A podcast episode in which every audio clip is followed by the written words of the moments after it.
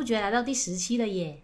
你这个哇塞，我一下子觉得有点奇怪。哎，我们现在已经是第十期了，有点意外是吗？嗯，居然我们两个能坚持做到现在，而且没有，就是没有拖更，应该说没有跳票吧？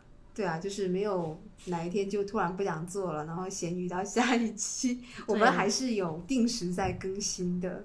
没有录着录着就吵起来，有劲？不会吧？不会吧？应该不会吧？说起来，六幺八刚刚结束没多久呢。怎么样？你放血了没有？没有，今年是我买东西买的比较少，因为太穷了。今年真的好穷，没有钱买东西了，好吗？我做不了尾款人了。什么叫尾款人啊？你不知道什么是尾款人吗？不知道啊。就是六幺八不都是要先付定金，然后定金一般都是十块钱、二十块钱，会少一点嘛。然后等到那一天，你就要一口气把那些尾款支付出去，你就会变成尾款人。我可能还好吧，因为我平时不怎么网购的，我也就是买一些必需品，可能会在六幺八跟双十一啦。你是网购比较少的吗？哎，那你这次六幺八有买什么东西？啊，要把清单列出来吗？你讲个大概嘛，大概 讲个大概，就我跟我妈的化妆品吧，这些比较多啦。哎，对我也是囤囤了一点点的面膜，是吗？好像我觉得每次到了这种大促，就是这种东西买起来还是。还可以，对啊，什么眼霜买买正装送，跟正装一样，这个还是真的蛮划算的。对，还可以啦。今天呢，我们聊到六幺八这个话题呢，就是为了开启我们今天的主题。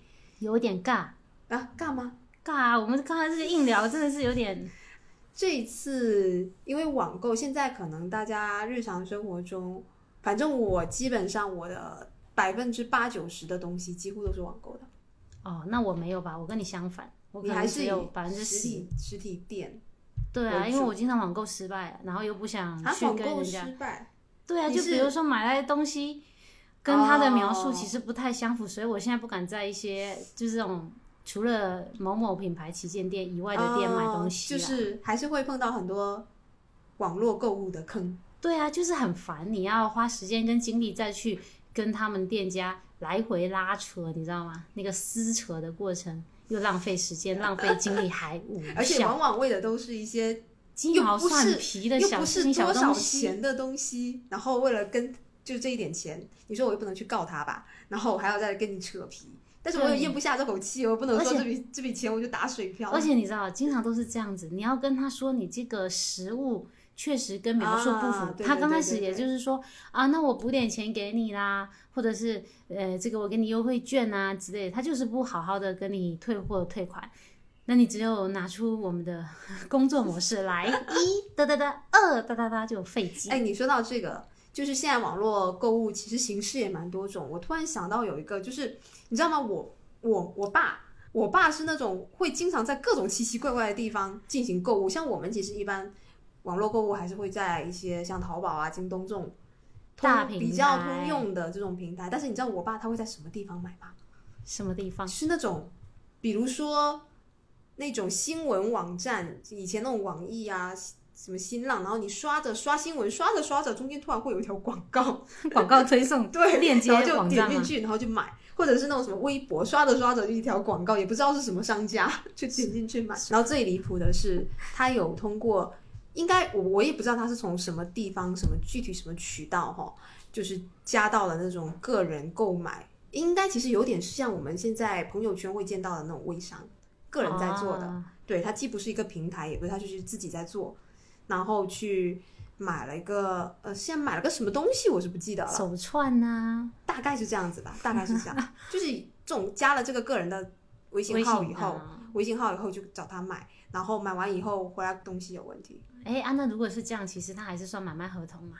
算呢，啊我我个人理解是算的。OK，我们现在既然聊到了这个，我们就来跟大家讲讲看，如果是通过这种微信个人号，它不是平台，嗯，买了一些东西，如果出了问题，这个是算什么呢？像小英刚才说，它其实是一个应该合同了，对，它其实也是能算是一个买卖合同。就说虽然他们没有签那个书面的，但是如果它比如说数量啊、价款啊。货品的名称啊，这些东西，包括你这个呃，就是基本的条款，它都还是有的话，应该是可以算买卖合同了。对，但这种这种形式，它其实往往会非常难以维权。就是一个，你可能加了这个人，然后钱付给他，东西出问题以后，你想，比如说你想维权嘛，你发现你不知道这个人叫什么名字，对，因为其实像我的那个微信号码，它就不是绑定的我的手机号码的，是很久以前，当时我们用那种什么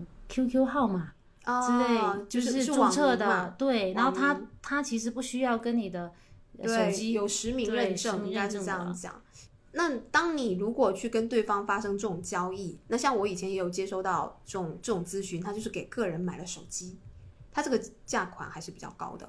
然后呢，结果出了问题以后，他不知道对方姓甚名谁，他都不知道，那更不用讲什么联系地址、身份证号、联系电话这些东西了。对啊，就找找不到人对，嘛。所以这种一旦出了事情以后呢，你维权的途径门路都没有。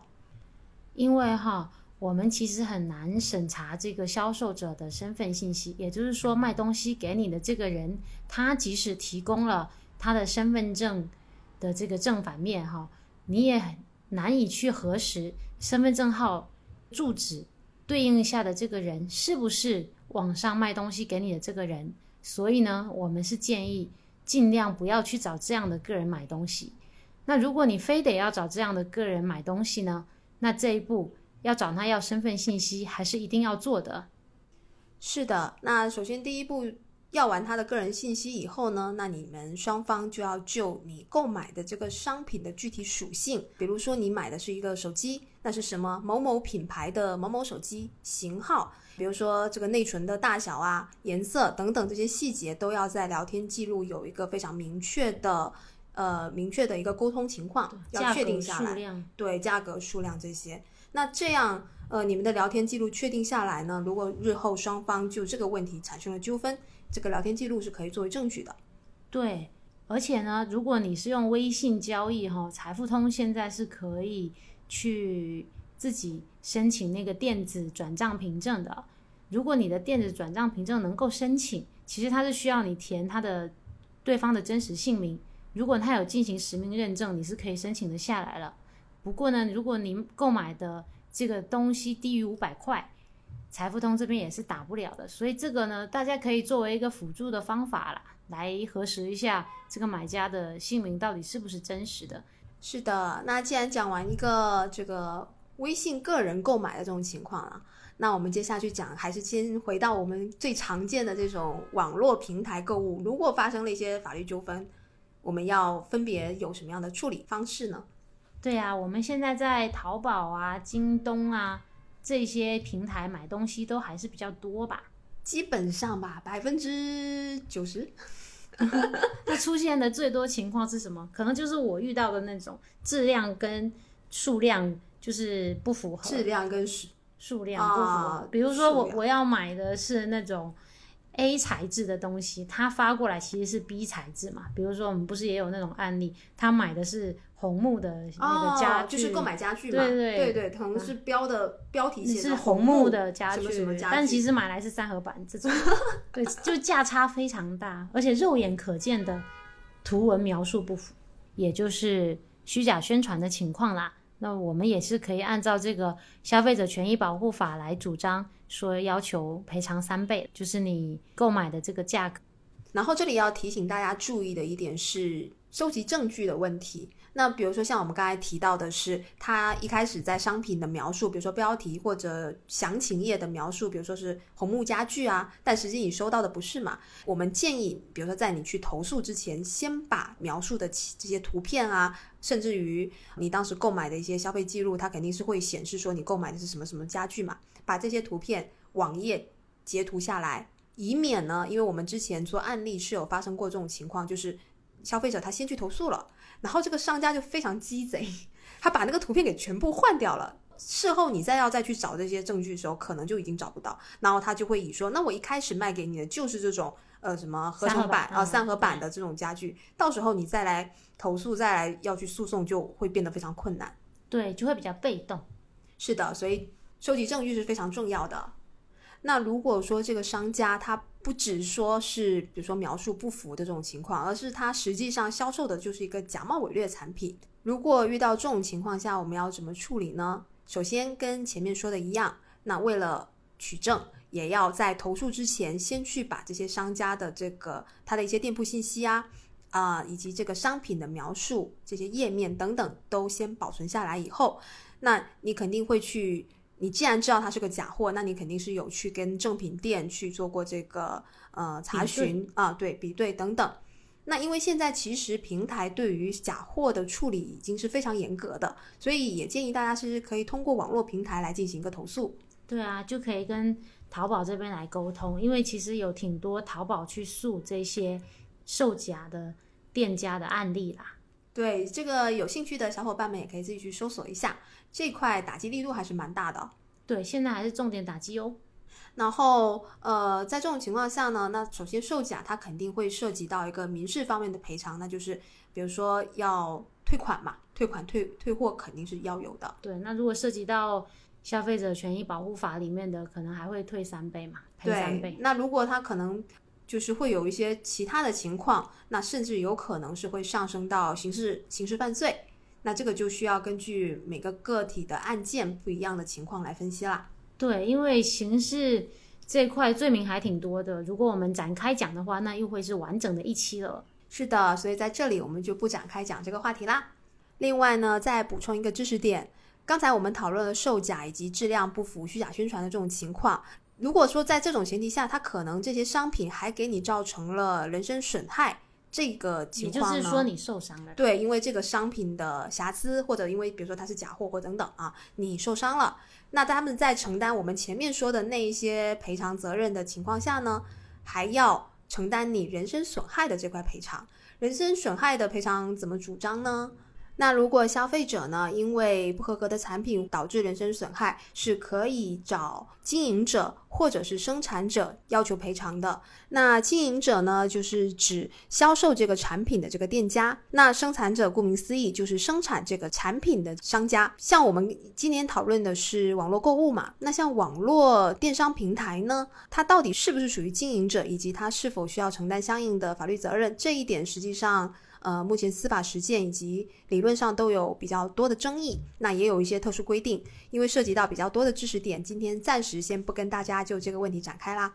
至于具体的人身损害赔偿的项目呢，在我们讲喝酒那一期已经跟大家聊过喽。如果你们想了解的话，可以回去复听哦。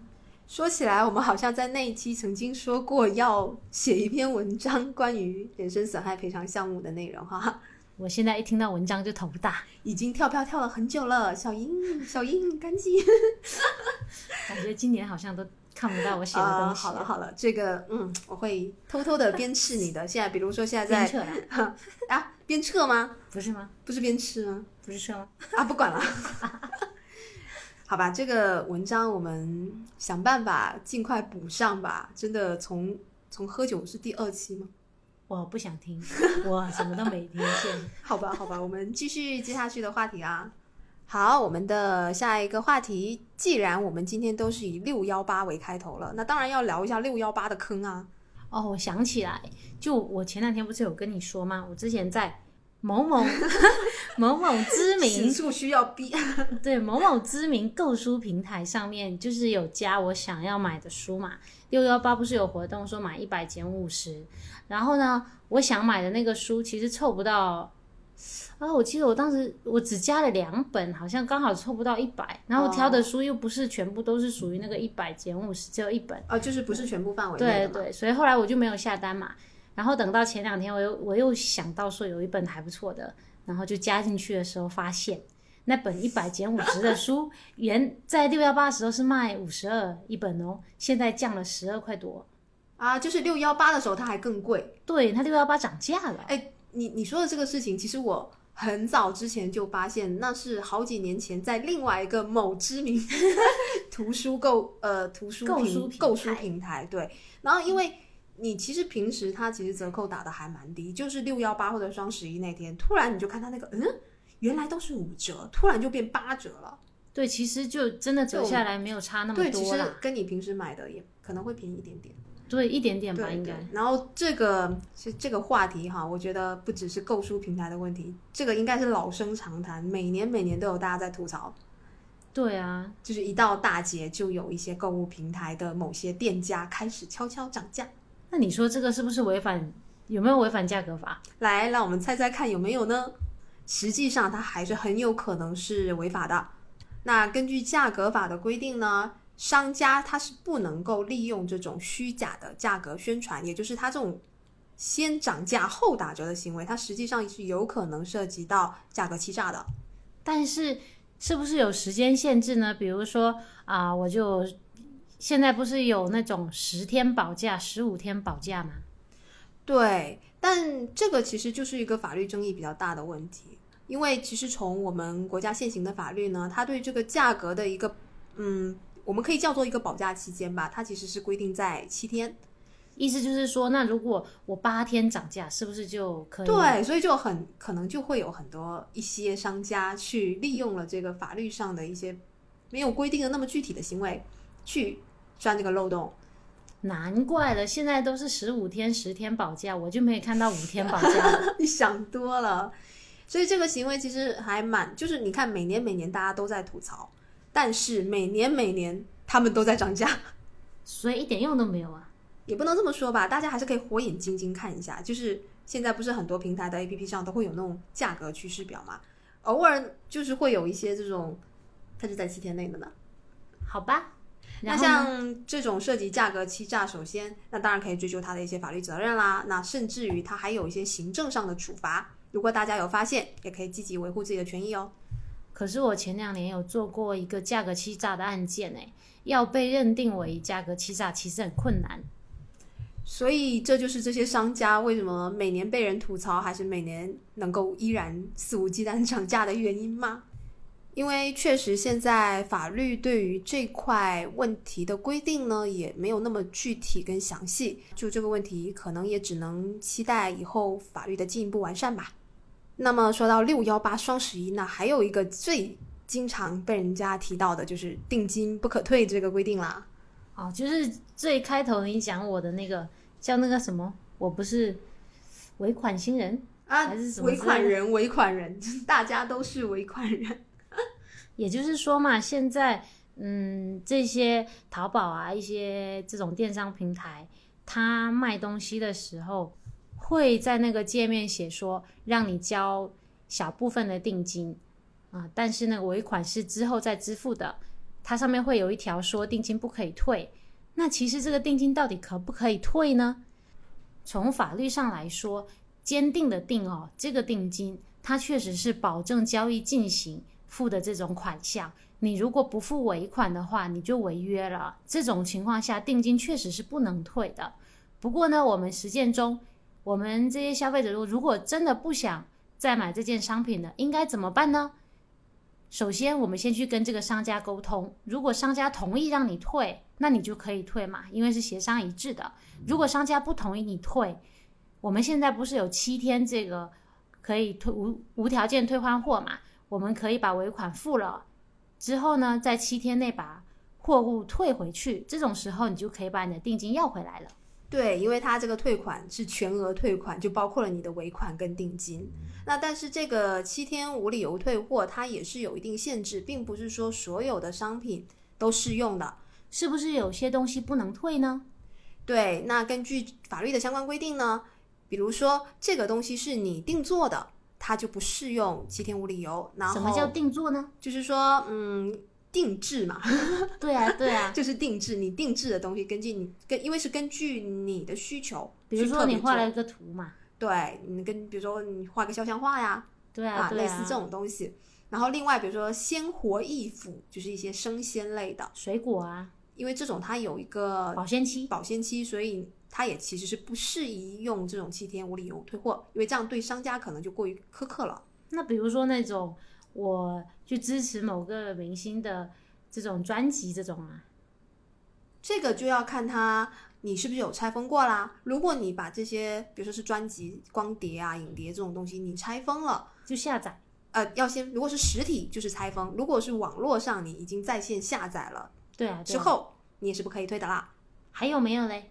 另外还有像交付的这个报纸跟期刊，比如说你有订这个订期刊，就是我们按现在可能没什么人订期刊了。哎，但是比如说那种，就是它是有每个月每个月的嘛。对啊，对啊，就是期刊嘛。我我我刚开始是想说，现在可能订期刊的人比较少。那反正报纸嘛，订报纸比较简单好了。你今天的报纸，你总不能说你要给他退回去，因为已经过时也是因为有时效性嘛，像报纸期刊，它都是当月当月出的嘛。那你收到以后，你再给人家退回去，人家已经是变成旧刊了。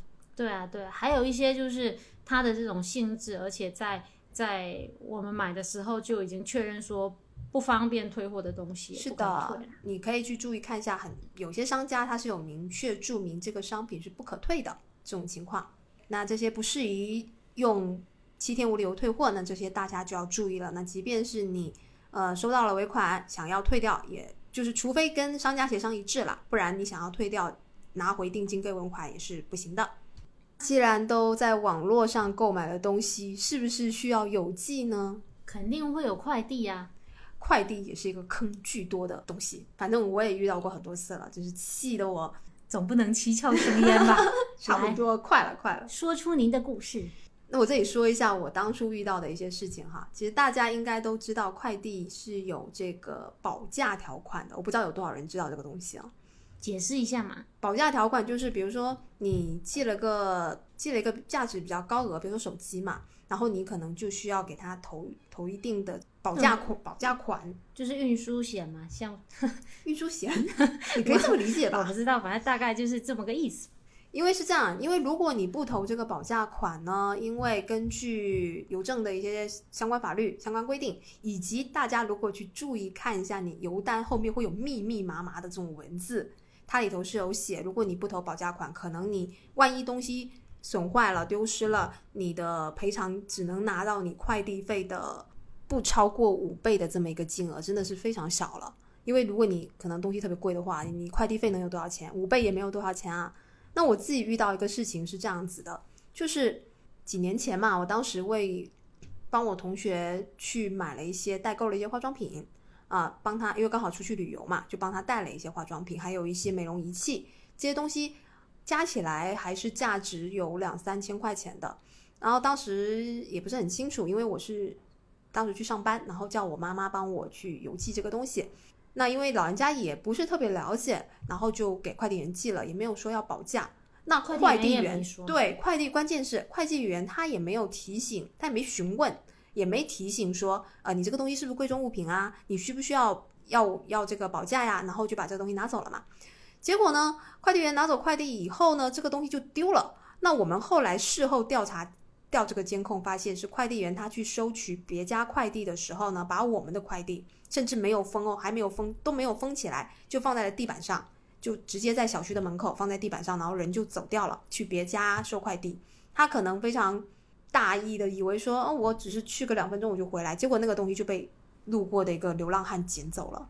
然后呢，就再也没回来了吗？就找不到啦。一个流浪汉，你能去哪里找呢？那当时我们去跟这个快递员去沟通嘛，我说这个东西丢了，你要怎么赔偿？因为是我认为是你看管不佳，你不可以把这样的东西丢着。那那快递员就反过来说，你有没有告诉我这个东西很贵？可是你有没有告诉我有保价条款呢、对啊，你你有没有告诉我这个东西很贵？首先，我是跟快递员说，首先我觉得他的做法就有问题。我哪怕我这个物品只有十块钱，你也不可以把它随意的丢在一个无人看管的地方，这是第一点。第二点，他就开始开始跟我扯这个保价条款了。他说，根据他们公司的规定，呃，以我们那个没保价的话，只能赔到快递费的五倍嘛，不超过五倍。反正当时应该就好像不超过两百块钱吧。当时他跟我讲，我就非常生气。大家猜猜我最后是怎么样去解决这个问题的呢？静雯姐姐怒了，我猜猜吧，反正也只有我现在。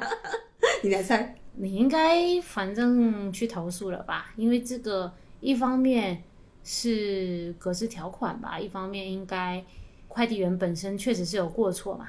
对，这里我先介绍一下我自己的一个投诉方式啊。首先，我是去找了他们，因为当时他这个快递原因是这边厦门本地的嘛，我找了这家快递公司的总公司，我去反映了这么一个情况。哇，这告就告到总公司了。对，一定要告到总公司，不然没有用，你知道吗？然后在告到总公司的同时呢，大家有一个网站啊，大家记住啊，国家邮政局申诉网站，就是国家投诉快递公司的一个网站，你可以去上面申诉，效果拔群。真的。然后没过多久，这个快递公司就直接打电话给我了，就说他们接到这样投诉啊，怎么办，怎么处理？快递公司一打电话给我，这个快递员就主动联系我了，啊就开始这个就道歉啊什么的。那当然，因为这个金额也比较高嘛，那后来也是考虑说他工资也不高，我们最后是没有让他赔全款啦。那这里其实有提到，不过我是想知道，那那个网站投诉之后，网站是属于这种监管机构，他去对对，他是快递公司吧？应该对我我是两方渠道都去投诉了啦，效果还是不错的。我建议大家也可以去试一下，如果碰到这种问题的话。然后呢，呃，因为我们刚才有提到这个保价条款，实际上。它都是在你比如说快递单的背面会有很多密密麻麻的小字嘛？啊，现在不是有小程序下单？对，小程序上面其实也会有。那对于保价条款这个，其实快递公司是有义务要在你寄快递的时候明确的告诉你有保价，就是要他要先询问你这个呃你邮寄的是什么东西啊？呃，如果是贵重物品的话，你需不需要保价？它是需要明确告诉你，为什么呢？因为这个保价条款，我们刚刚其实有提到，它是一个格式条款。什么是格式条款？就是说，哎，我们好像上一期是不是讲过这个话题？应该讲过吧？对，就是反正就是他写好放在那里的嘛。那格式条款作为提供格式条款的这个那一方，也就是快递公司，他是要主动跟你示明的，有这个东西，他必须告诉你。如果他没有告诉你的话，这个东西。这个保这个条款，它可能就对你不适用了。哎，举证责任应该是在快递公司嘛？对对。那如果是那种小程序的，其实是他可能有让你勾选什么项目算通知。对，现在因为现在开始很多快递公司也都有小程序，我自己是会去注意到，它上面是比如说会显示你你记得是什么类型的东西啊，价值多少啊，这些大家。呃，可能在勾选的时候就要注意，因为你选了以后，可能就对你寄的东西进行一个定性了。那万一，比如说你是个贵重物品，你偏偏给他选个很便宜的，对吧？那到时候你又没有保价，可能丢失，这个就要你自己去承担一个责任了。所以大家要小心哦。是的，还是要注意看的哟。那现在不是还有一种很常见的吗？就是快递员会把这个网购的东西直接丢在那个快捷柜嘛，什么菜鸟啊这种。然后呢，他也没通知你。我其实只有顺丰有通知，哎，就是之前有朋友寄水果给我，他们会通知。对，因为其实我记得几年前，因为这个好像这个话题有一段时间在网上也很热，就是以前明明大家这个快递都是送上门的，现在反而他们都不送上门了。那当然，菜鸟啊这些，他有时候也蛮方便的。对，因为你如果上班没在对不在家的时候，他很方便。但有时候碰到，比如说你是买一些需要验收。的一些大件物品，比如说电脑啊，什么什么相机啊这种设备类，你肯定是要验收。那如果说这个快递公司啊，包括比如说鲜活易服，是水果嘛？对他，他都不跟你讲一声，就给你丢到了，比如说菜鸟啊、蜂巢之类的，那你可能也不知道。比如说你可能没注意到说，那回来就出差嘛，上次是水果哦，你你是吗？对，但是他还好。因为我那朋友没告诉我说他要给我寄东西，结果我出去好几天，对才会回来。但是是他还好，他寄的是顺丰，有时候打电话，我就跟他说，那你可能得就是帮送回到你们的那个快递顺丰，他是会的。冰箱对对，顺丰这一点确实是做的比较好。那如果说，比如说大家有碰到，因为根据法律规定呢。快递公司，他如果是要把这些物品寄送到，就比如说这个什么菜鸟蜂巢这种这种地方，他是应当要先提前告诉你的，经过你同意，对，对你经过你的同意才可以送到那里。那假设他没有经过你同意就去放到这些东西，然后物品损坏了的话，这些其实快递公司他是需要承担赔偿责任的。对，大家要注意哦，也提醒朋友们，请你们给别人寄。鲜活衣服的东西之前 一定要对打电话给你朋友讲一声。遇到顺丰还好，或者你就寄顺丰嘛，比较安全。顺丰快递费比较贵呀，但是顺丰起码他是一定会打电话的。如果上次不是因为寄顺丰，我四天才回来就坏掉了啊。好，今天我们关于这个网络购物的一些法律知识就分享到这里啦。大家如果有什么问题，也可以跟我们聊一下啦。对啊，还有什么想要嗯想要了解的？因为我们。也是考虑到说，可能一次性讲太多会有点消化不良啦，所以还是可能会有没有涉及到大家想要了解的方面。如果有想要了解的话，也可以在评论区跟我们说呀。哎，其实刚好哎，那我们正文，什么叫正文？正在讲什么？正文是什么？就是我们的播客主要内容，对，讲完了，讲完了刚好顺带就是他讲到那个。嗯选题的问题嘛，其实对就是我们讲的每一内容期的一个选题问题啊，还有就是包袱。啊啊，来先从选题开始讲吧。嗯，选题是这样啦。其实我们在讲网购这期之前，我们不是参加了一个培训嘛？本来想说刚好接触到一些新的知识，然后想要跟大家分享一下，因为刚好也有实物，所以就刚好我们在做的飞猪项目可以聊一下。不过呢，我跟金文两个讨论一下，觉得说如果要讲一些比较，嗯，怎么说也不能说是专业，就是说相对。离大家日常生活比较远吧，我觉得。对，就是跟商事比较相关的一些商事，就是商业的事，就可能那些光名词，我们就要花上几分钟，对，去跟大家解释，跟生活会有一点点远。但是其实我们我们也觉得有必要跟大家聊一聊，不然大家会觉得啊，这就涉及到包袱嘛，就觉得我们两个平时日常的主业就是干。跟大家聊的这些话题，其实我觉得这一点还好啦，因为一个是这样，我我我是出于对于选题的考虑，是就这不就是因为我们上次做那个婚姻法遭遇了滑铁卢以后，就是会觉得可能播客这种形式去讲一些太，当然也有可能是我们能力不足了，我觉得更多的是这方面原因，没有办法把一些。可能比较复杂的法律内容讲的通俗易懂，这可能是我们自己的问题。所以后来几期你看，就是我们都会去挑一些贴近生活，然后可能会有一些事例这样子，就是故事会多一些。对对对，觉得问题讲的相对相对浅显。对，这样可能是不是大家接受度会高一些？但实际上我们也有一些很想分享的偏。就是刚才我们说，可能偏更专业，也不太贴近生活，但是其实是一些很有趣的案例，就有用的。其实现实生活中，哎，我我觉得是叫不太贴近个体，嗯，因为很多都是商事类，对对，就是商事这一类，比如说像知识产权啊、商标啊，还有包括这种设计设一些国国际的，你比如说，你看我们今天讲网络购物，可是我们没有讲海淘，因为里面会涉及到。比如说，嗯，税收啊，然后被海关扣下来，海关，然后它还可能涉及到，因为我们说的海淘不是说什么考拉易购这种啊，就指的你比如说去国外的境外网站买东西回来，类似这种，那你又还有可能涉及到法律，你是用国外法还是国内法，还有管辖等等，其实这块，然后管辖又要再来解释一对，就还蛮复杂，所以我们今天这这个内容其实是把海淘这块给去除掉了。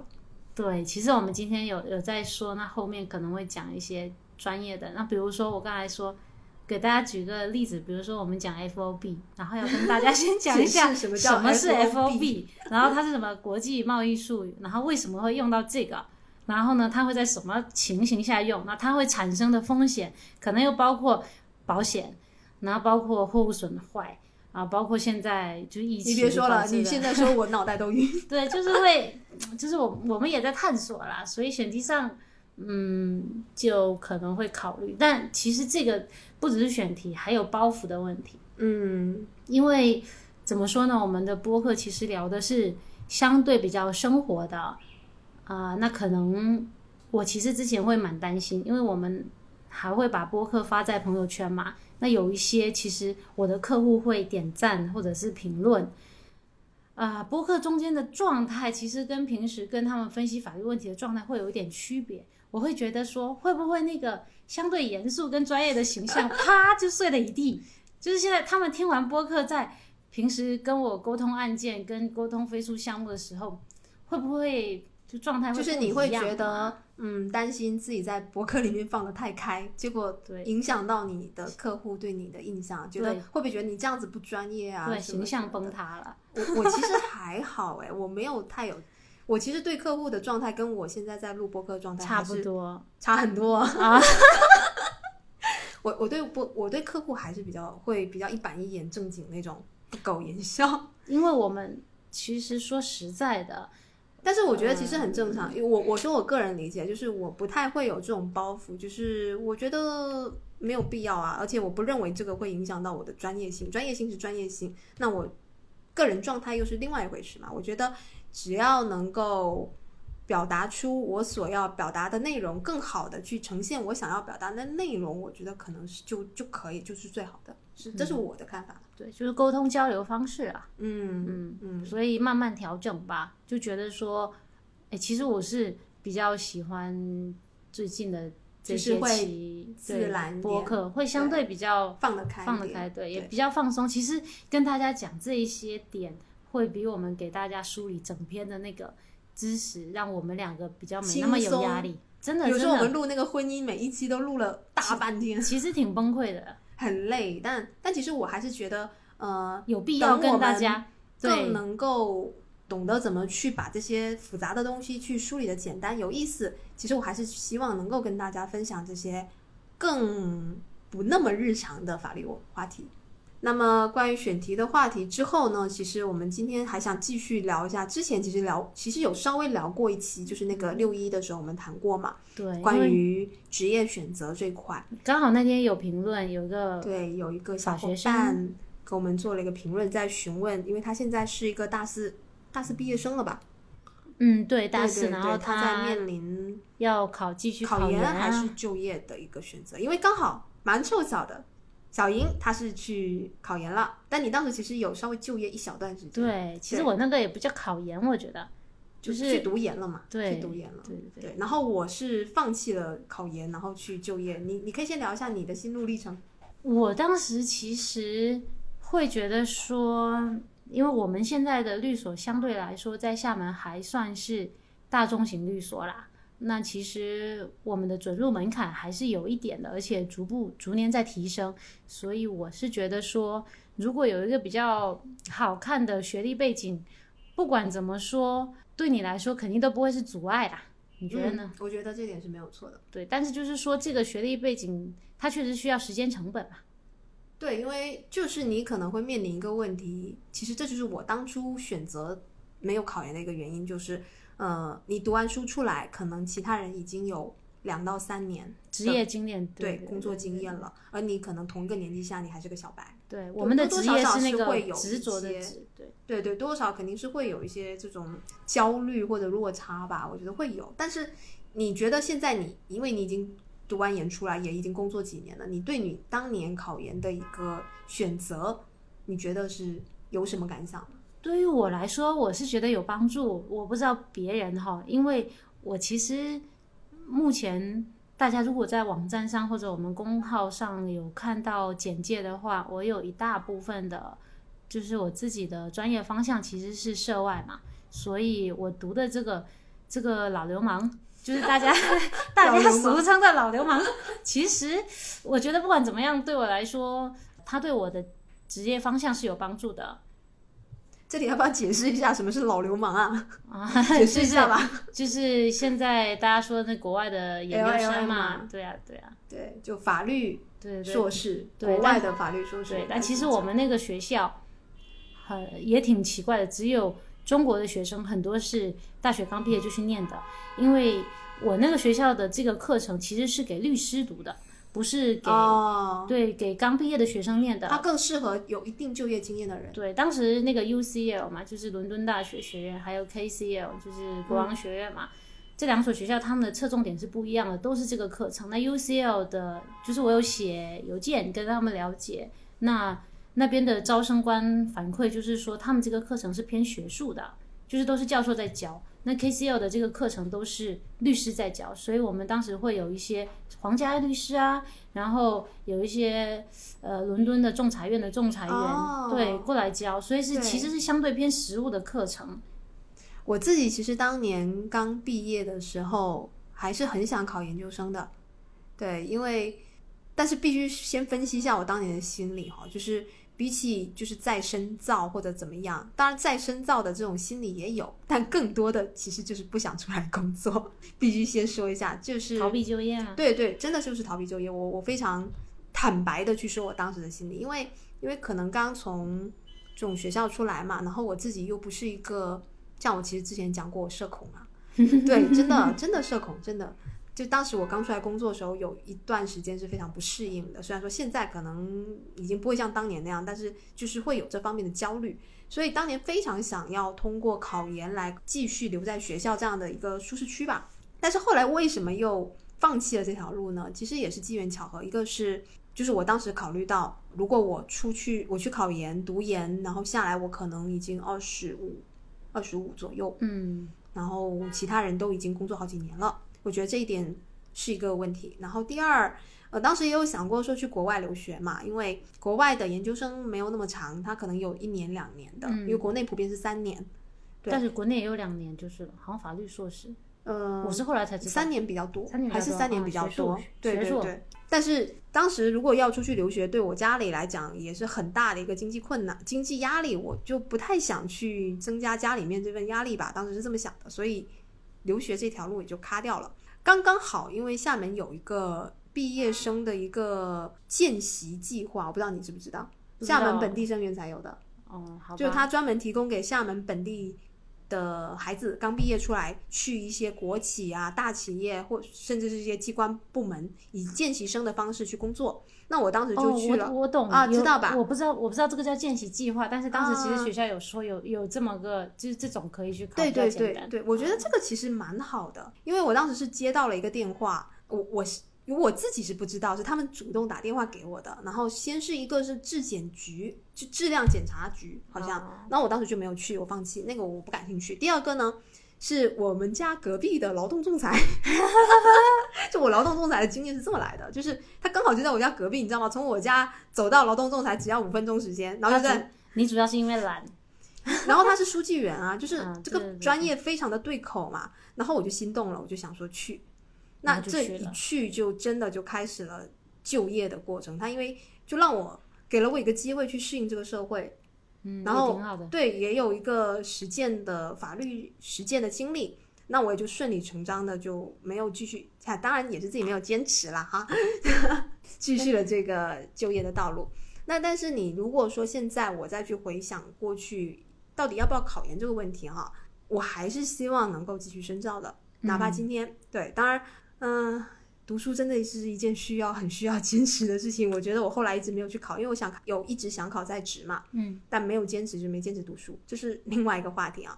但我工作以来，我也确实觉得再深造，尤其是像法律这个专业，我觉得再深造是很有必要的。因为说实在的哈，就像上期就像那一期有说的，每天面对的案件嗯就跟期末考一样，其实我们需要的这种知识量、对知识储备，这种法学功底真的很重要，它是你的底层思维哦。如果你受到了三年专业方向，因为其实现在法术就学硕都是有专业方向，比如说你读民商的，对你受到了三年的这个民商法专业教育，而且你还要写一篇这么长字的论文嘛。其实我我们是都觉得说，如果你有经过专业的训练，不管你是国内三年的法学研究生，还是说对你在外面念一年书。还是有念差因为两年书当然，我们说学无止境嘛，就算你不去读，你通过自己的努力去学习啊，当然这个也非常好，我们非常提倡这种。但是，呃，我自己也觉得哈，你有经过系统的这种学习，你的整个逻辑思思维呃，对，逻辑思维还是会不太一样。而且我们其实现在有有很多活动都可以跟夏大老师对，就交流会发现这种培养出来的学生，对，真的呃，也不是说他们有多特别，我我们取平均数，我不要说那些特别奇葩的人，啊，总是有一对 总是有些奇怪的，但是我们就取平均数来说，他们起码是受到了就相对来说业内比较知名的这个教授教导吧，包括说你真的要写论文，就像我当时我记得我们那个论文是一万五吧，一万五，嗯，对，全英文的，我都憋死了。但是老师就是经过这样来来回改、来回改、来回改，真的觉得那已经是你的就是英文巅峰了。就是你还是应该要经过一个一些训练的，不管这个训练以什么样的形式。但我们是觉得，确实的，在在现在这个时代，跟十年前真的不一样了。你都不要说其他的，我们前面都已经说的是训练层面、底层思维的层面，你说的很现实。现在大所的准入门槛很已经非常高了。我我们所现在研究基生本上都是二幺幺九八五，对，然后除非你是有特别出色的某一方面，比如说我们有同事，他除了职已经他是已经职业的律师，然后，他注会全部都每科都过了，如果职业经历够丰富，对，或者你有某些特长，还是对，有这样会的。才是有，就是说你可能比别人有优势，不然的话，现在准入门槛真的太高比，较高，而且有很多都是内推的、啊，就比如说你的教授暴露了 比如说是你你的教授、你的导师直接把你推推荐过来的对某个对师傅的，所以很多就是并不是竞争很大了。对，并不像大家看到的，好像觉得就业就就这么。我们好像这样讨论出来的结论是，觉得建议大家去读研。嗯也不完全的，也看个人啊。因为我其实我觉得那一天你回复的那些话就非，其实我本来是很想就这个问题很深入探讨，但是其实我觉得那天你回复的那段话就把这个问题讲得很清楚了，好像没有必要再废话多说啦。对对只是说今天刚好聊到嘛，又又又讲了一大堆。我觉得总结总结就这样子吧。你毕业以后到底是要就业呢，还是读研究生？呃，其实如果说是以我当时那种心态，就是可能我是想逃避就业，但也不是说完全不可以。如果你能保证你不是去混日子，你好好去读书，真的有学到东西，我觉得还是很不错的一个经历。但是也不是说你就直接出去，你就业了不读研究生就一定会有什么问题。这个最终还是看你个人的一个努力方向，你的个人能力综合出来的。然后就我的观点来说，我觉得哈，如果在你没那么着急就业，比如说就肯定会有涉及到经济问题，然后家人期待，还有你能不能抵抗得住，就是国内的个主主流价值观，就是你没有马上就业这种情况下我下，怎么觉得现在国内价值观是去读研？是吗？我是喜我是觉得说，你最好的方式能不能，比如说你先实习，或者你先工作个一到两年，对对，然后一定的积对累，，甚至你有一个 gap year 去尝试不同的工种之后，你再来考虑你是不是考研。当然，到时候你可能年纪稍长一点，记忆力比较差一点，也是有可能的。这个就说你这些都不考虑的情况下，能不能你先去体验一下这个社会，感受一下你自己想要做什么？不要像对，就是不要盲目的去选择。比如说你随大流，大家都考研，我就考研。大家也害怕说那个三年时间会不会浪费嘛？那你如果已经确定好你的职业方向，其实不管怎么样，他都嗯，他都不就会是工作经验也好，考研也研究生的经历也好，我觉得这两个都没有说哪一条路更好，对，他们都是并重，关键在于你怎么去选择你的人生道路，你怎么去努力付出，就是让你自己得以成长，不管是通过哪种方式。啊，对对对，而且还哎还有最近有一个就是神奇的感悟，就在说我们之前读了这么多书，然后考司考、考研、工好不容易面试、笔试面试，然后进大所工作，然后工作之后又又独立，然后面对客户，这样一一路走过来，就是可能我们现在去转轨道换别的工作，成本是很高的。对，就大家其实我觉得要不要考研也是在考虑说，啊，我可能原来已经读了四年了，然后再读三年，我是有七年的法学教育，我之后如果真的再换换轨道，可能会需要很大的勇气。对，如果说这个，我觉得更多是因为对自己以往时间跟精力、时金钱的付出的一种感吗？就你要去放弃掉过去这么长，是比较困难。但我觉得这个还是看个人选择。对我觉得是看心态。对，如果说是我最近啊，觉得说如果我们能够调整，真的不把这些你过去的付出看得过于重的话，可能你的选择会更遵从你的内心。是的。然后更嗯、我觉得遵从遵从内心去做一个选选择，而不是因为其他外界。当然有客观因素这种东西，我们就没有办法去呃太去这个，啊就是可能要跟现实做出一定妥协啦。对，这是另外一回事。那就是在这种情排除这个因素以外，如果你有这个选择的自由，还是要遵从你自己的一个、嗯、内心内心，以培养你自己为目标，来做一条可能你对你来说更好的路。而且其实这两个路不不呃不互相排斥啊，你也可以先这样，以后再这样，就是你还是可以转换轨道，我觉对得没，有如果说真的，比如说有经济压力，或者说长辈真的非常逼着你、压着你，那你就先去。工作嘛。对你先去工作，但是有你也不要对你不要放弃，因为我们现在有很多同事是边工作边读书，然后边转换轨道来当律师的。对对，都是很好的，我觉得没有一个正确答案。对，看你的念想有多大，是的，是的。嗯，多深呐、我们今天其实本来还想讨论一下法律职业，这不是高考到，对，大家都在聊这个。但是哎，这个时长太长了，下期吧，对，以后吧下，期吧，下次我们再聊这个话题啦那今天就到这里拜拜。祝福大家都能跟着自己的心走哟。找到一条最适合自己的道路。拜拜。拜拜。